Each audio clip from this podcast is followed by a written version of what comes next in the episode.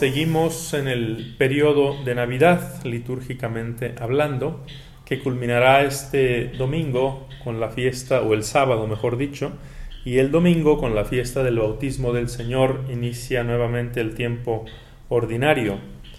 ¿Y por qué estas lecturas se escogen para el periodo de Navidad? Esta mañana al hacer mi oración yo pensaba, ¿por qué? ¿Cuál es el sentido? No hay tantas lecturas o tantos pasajes directamente relacionados con la Navidad para vamos a decir, llenar todos estos días. Y la primera lectura, tomada de la carta, primera carta de San Juan, mm, pues es muy claro el, el motivo por el cual se escoge. Dice, Dios es amor y el amor que Dios nos tiene se ha manifestado en que envió al mundo a su Hijo unigénito para que vivamos por él. Es decir, la encarnación. Ahí está clarísimo. Pero el Evangelio ¿Qué tiene que ver la multiplicación de los panes con la Navidad? Hay que recordar que la multiplicación de los panes, siendo un milagro real, un milagro histórico, un hecho que sucedió verdaderamente, no es una parábola, es una realidad eh, concreta, también es un tipo, es una imagen de la Eucaristía. Entonces me costó un poquito entender por qué este pasaje y encontré una luz para encontrar la respuesta. No estoy diciendo que sea la, respuesta eh, única o el motivo principal, pero al menos eh, me pareció muy, muy razonable. Encontré la respuesta a por qué este pasaje eh, para estos días en otra frase de la primera lectura. Dice San Juan, el amor consiste no en que nosotros hayamos amado a Dios, sino en que Él nos amó primero. Una cualidad del amor y, partiendo de esa cualidad me fui como hilo de media.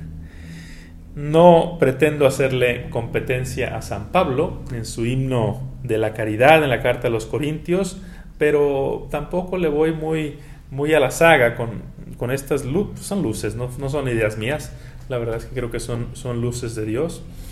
Em, todo aquel elenco que San Pablo hace de las cualidades del amor, la caridad es paciente, es servicial, etc. Y partiendo de esa, de esa luz de, o de esa indicación de San Juan, donde dice el amor es primero, no, no consiste el amor en que nosotros amemos, sino en que somos amados. Partiendo de ahí, empecé a hacer una lista analizando el pasaje de la multiplicación de los panes de algunas características de el amor o, o de la caridad evangélica. En primer lugar, el amor observa. El amor observa. Dice el Evangelio, comienza diciendo, que Jesús vio a la multitud. El amor es sensible y esa sensibilidad lo hace vulnerable y se deja herir. Se deja herir por el dolor de los demás, por la necesidad de los demás. Dice el Evangelio que Jesús se compadeció. El amor no se desentiende, no se lava las manos. Los apóstoles le dijeron a Jesús, oye, pues ya se hizo tarde, ya mándalos a sus casas. Ya no hay, no hay mucho más que hacer. El amor no se frena por los obstáculos, aunque sean reales.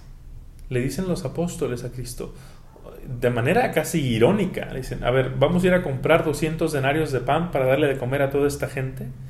El amor no se frena por los obstáculos, sino que encuentra caminos.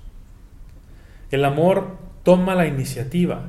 Volvemos un poco a lo que decía San Pablo, digo San Juan. Eh, el amor es primero.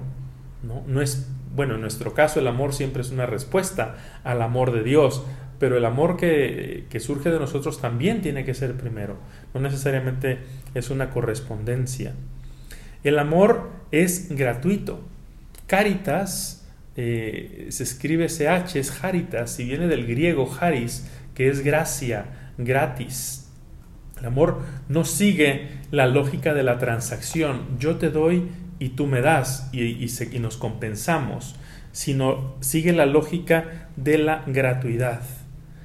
El amor es creativo, es original, es novedoso y sorprende. El amor tiene un poder interior infinito. Pensaba también, al meditar en este pasaje, pensaba en, aquellas mujeres mañaneras que fueron a, o madrugadoras que fueron a la tumba de Jesús. Ellas iban a ungir el cuerpo. ¿Quién les iba a remover la piedra del sepulcro? No tenían idea.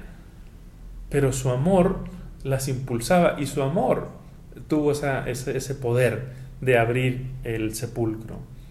El amor es magnánimo y generoso. Sobraron doce canastos.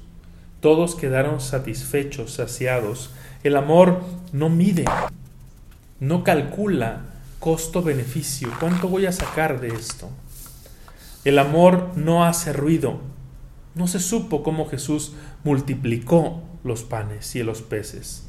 Solo miró al cielo en silencio, pronunció una bendición, una acción de gracias y comenzó a distribuirlos de manera en cierta forma muy discreta. El amor no se desanima ante la falta de correspondencia. Amar en sí ya es su propia recompensa. El amor no solo da, el amor sobre todo se da, se da a sí mismo. Entonces todo esto lo podemos ver de manera muy clara en la multiplicación de los panes y por ende lo podemos ver de manera muy clara y aplicar también a la Eucaristía. Pero, aquí viene la clave, la Eucaristía es una prolongación de la encarnación. La Eucaristía es la encarnación de Cristo que quiso llegar de manera realísima hasta nosotros. No quiso que la encarnación se limitara a, los 33 años de su vida pública en, en Tierra Santa. No, quiso llegar hasta nosotros. La Eucaristía es prolongación de la encarnación. Y por ello, todas estas características del amor las encontramos también en la encarnación. Si ustedes meditan el misterio de Navidad, van a encontrarlas todas, esas que mencioné ahí mismo. ¿Por qué? Porque siguen la misma lógica. Dice San Juan al inicio, el amor viene de Dios. Pidámosle a Dios la gracia de amar como Él ama, para que nuestro amor también se haga carne, se haga Eucaristía.